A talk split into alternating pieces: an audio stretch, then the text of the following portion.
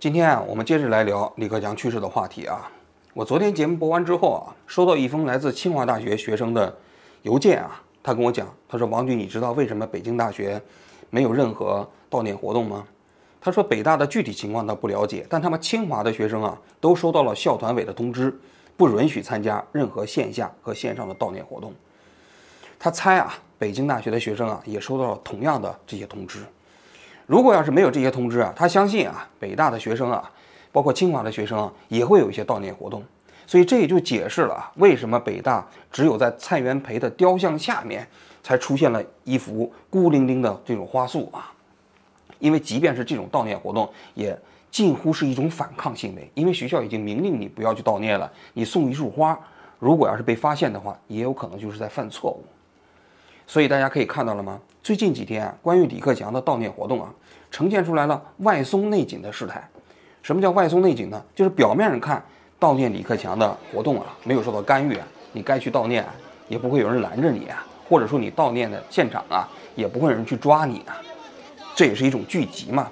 但是所谓内紧呢，就有两个方面了。一方面，如果你是体制内的啊，几乎所有的体制内的系统里都收到了通知。不能参加线上和线上线下的悼念活动啊，因为你是有单位管的人嘛，你就得三思而行了啊。另外一个方面就是针对悼念活动本身，我昨天的节目也讲到了啊，那现场开始出现了蓝马甲，这些蓝马甲呢，其实都是城管嘛。这些城管在现场里头啊，一方面是维持秩序啊，另外一方面，我昨天说了，要隔出一个区域来，把那花卖花的都给都赶走啊，就是让民众的情绪不要聚集。那这些蓝马甲还有一个特别重要的工作，这重工作是什么呢？就是把现场中间带有文字的那些悼念词把它拿掉。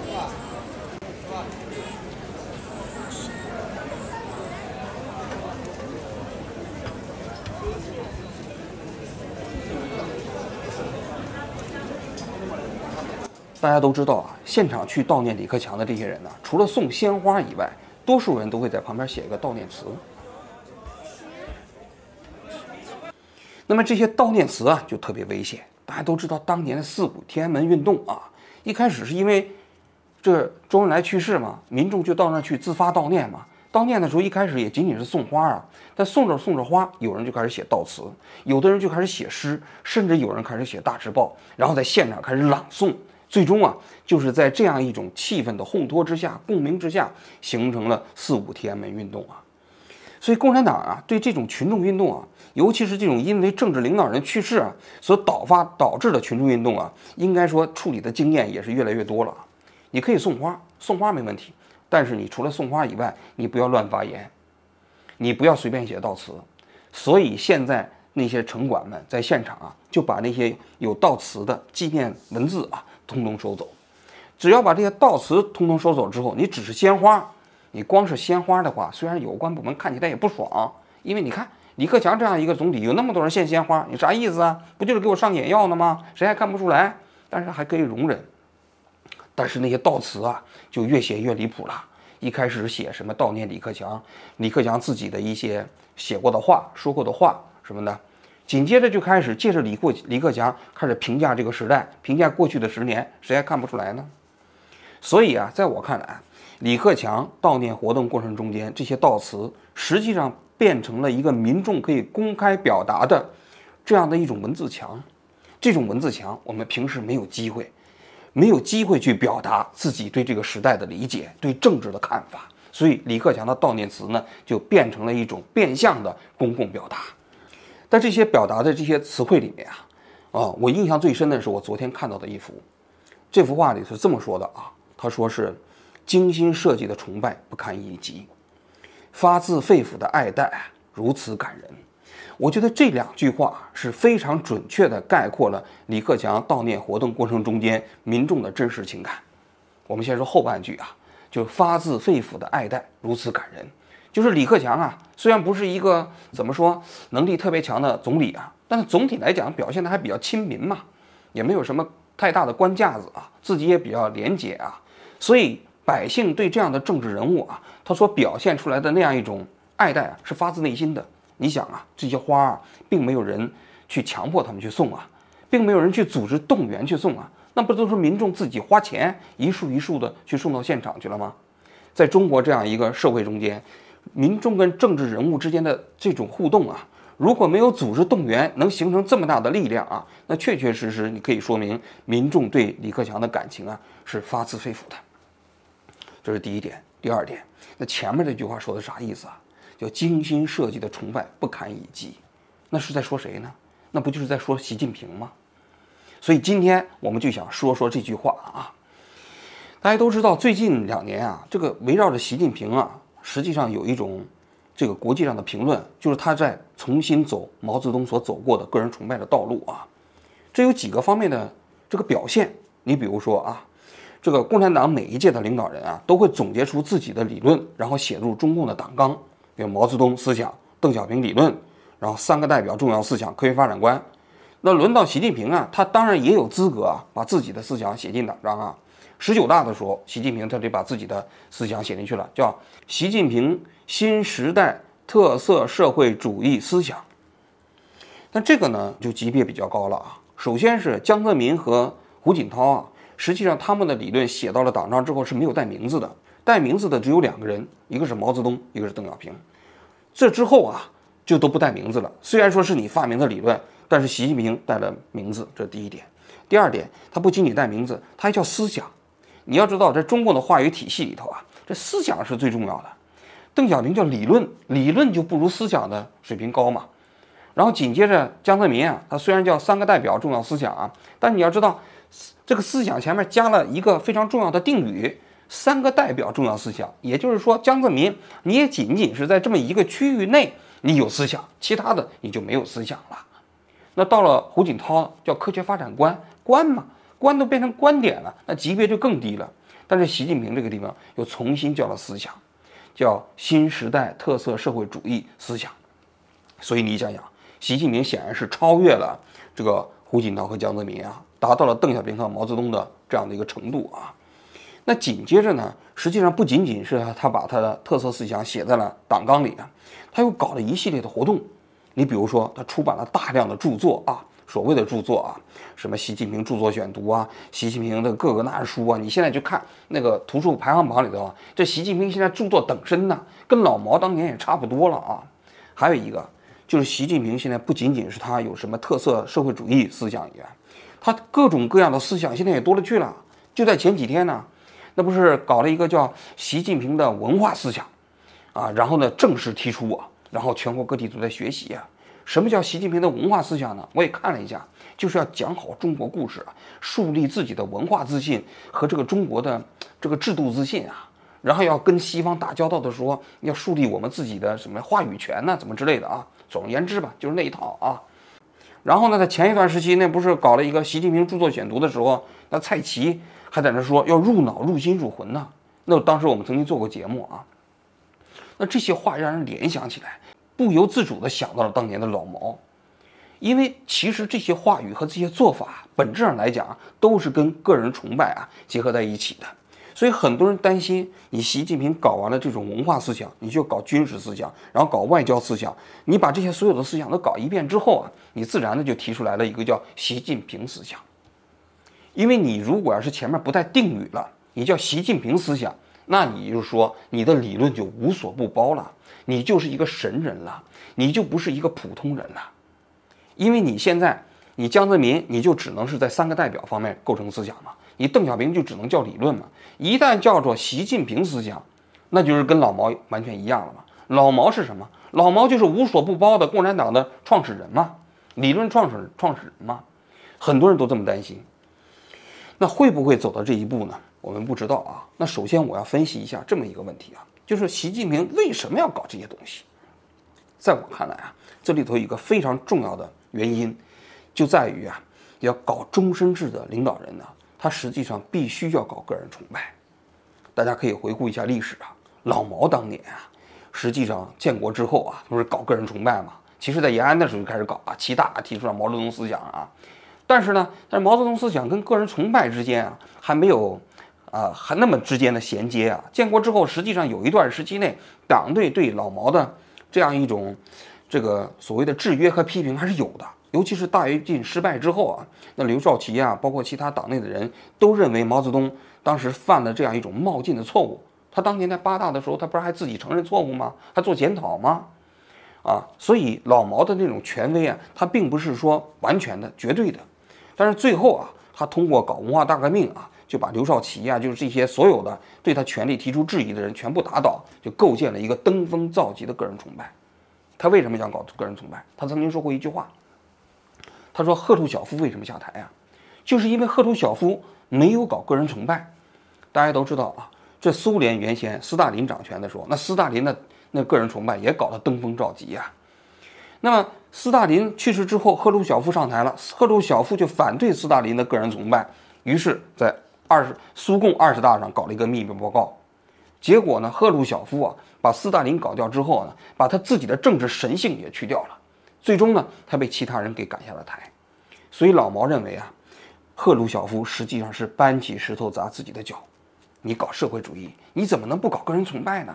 所以老毛发明了一个理论，说个人崇拜分为两种，一种叫好的个人崇拜，一种是坏的个人崇拜。所以老毛就认为，你们崇拜我就是好的个人崇拜。你那个崇拜我们的敌人，或者说我们认为不好的人，那就叫坏的个人崇拜。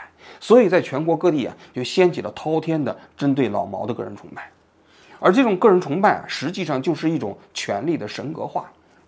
就是这个人呢，我们不能对他进行质疑，我们甚至不能对他非议，就是把他当做跟我们普通人呢完全不同的一个物种，因为他就是神呐，他跟我们普通人不一样啊。所以你才不能对他进行制约啊，你也不能对他监督啊，你甚至你你都不能跟他随便的接触啊，他的信息都跟普通人进行完全的隔离呀，由此才能保证什么呢？保证他的权力的绝对化。实际上，对所有拥有权力所有者的这种个人崇拜，都是对权力神格化的行为和过程。因为老毛正是有通过啊，对他开展的各种各样的这种政治崇拜啊，个人崇拜啊，才。使得自己啊拥有了神一般的权利。老毛，我曾经讲过，他是中国历历代封建帝王中间相比起来权力最大的一个人。他不仅仅享受了封建帝王啊所拥有的那种绝对的不受约束的权利，还享受着民众对他山呼海啸般的崇拜的那样一种光环。所以，对于绝对权力的拥有者来说，他最容易想到的巩固权力的方式就是个人崇拜。但是邓小平上台之后呢，大家都知道打破了领导干部的终身制，那么由此呢，你权力所有者就不需要政治呃个人崇拜了，因为个人崇拜讲究的是你必须是绝对的嘛，你的权利是绝对的，其他人对你的服从也是绝对的。当你的权力进入到一种正常更替的那种状况之后，每个人都执政十年，到点儿你就退休，退休之后你就变成了一个普通人，不再拥有权力的那样的一个所有者的时候。个人崇拜自然也就没有市场了，但是现在情况又发生了变化。习近平上台之后，大家都知道，在二十大的时候啊，他正式开始连任第三届，而且呢，他也没有说清楚今后他要连任多少届，看着架势给人感觉是要搞终身制。那由此他就面临一个问题，他就必须构建自己拥有权力的合法性。这个权力的合法性就是说什么呢？由任期制要变成一个拥有绝对权力的。一直不受约束的，一直不受挑战的这么一个系统，那于此怎么办呢？最有效的方式就是搞个人崇拜。习近平著作选读啊，入脑、入心、入魂呐，所有这些做法，在我看来，都是习近平试图在普通民众中，也包括他的党的系统里啊，构建他自己拥有绝对权力的这么一个神格化的过程。那紧接着我就想说一句啊，那这一套有效吗？能达到它的作用吗？我个人认为啊，不可能。为什么呢？因为现在这个时代跟当年老毛的时代已经是今非昔比了。老毛那个时代啊，首先他构建了一个中国跟外界世界绝对的信息隔离的这样的一个区域，那就有点类似于今天的北朝鲜嘛。大家都可以看到，北朝鲜对那个金三胖那崇拜有加，我们看起来都跟笑话一样，对吧？为什么普通的民众对金三胖一见到的时候还山呼海啸般的那样一种？表情，那是因为他们的信息被隔离了，他们就生活在一个信息孤岛里，他们看不见其他国家里头政治是如何运作的，看不到那些国家里头政治人物是受到了如何的监督。所以呢，他用那样一种信息隔隔离之后的信息投喂，构建了金氏王朝的权力体系。但是在今天的中国，你做得到吗？你做不到了吧？因为毕竟经过了改革开放的四十年，我们的信息尽管有一个所谓的防火墙，但是这个墙跟外界之间还是有信息的交流。而且过去四十年，大家也见过外国的领导人、外国的政治运作是怎么运作的。怎么运行的？他们知道，在一个正常国家里头，领导人是不能终身制的。他们知道，在一个正常的国家里头，领导人是不可能绝对正确的。他们也知道，在一个正常的国家里头，政治领导人呢，他是要受到与民众的约束和监督的。他们还知道，在一个正常的国家里头，这些所谓的政治领导人呐，他们都不应该接受民众的崇拜，相反，他们应该是是民众的这个利益的维护者。所以，这就是第二点。其实，经过改革开放四十年的启蒙啊，我觉得中国民众大多数人在思想上啊，已经发生了觉醒。这个觉醒就意味着什么呢？就是说，普通民众跟政治人物之间的关系啊，它不是民众匍匐在政治人物的脚下，而是政治人物啊，应该为人民群众谋福利。这个这种这种关系啊，已经深入骨髓，几乎每一个中国人呐。尤其是有文化的中国人呐，已经变成了他们一种自觉。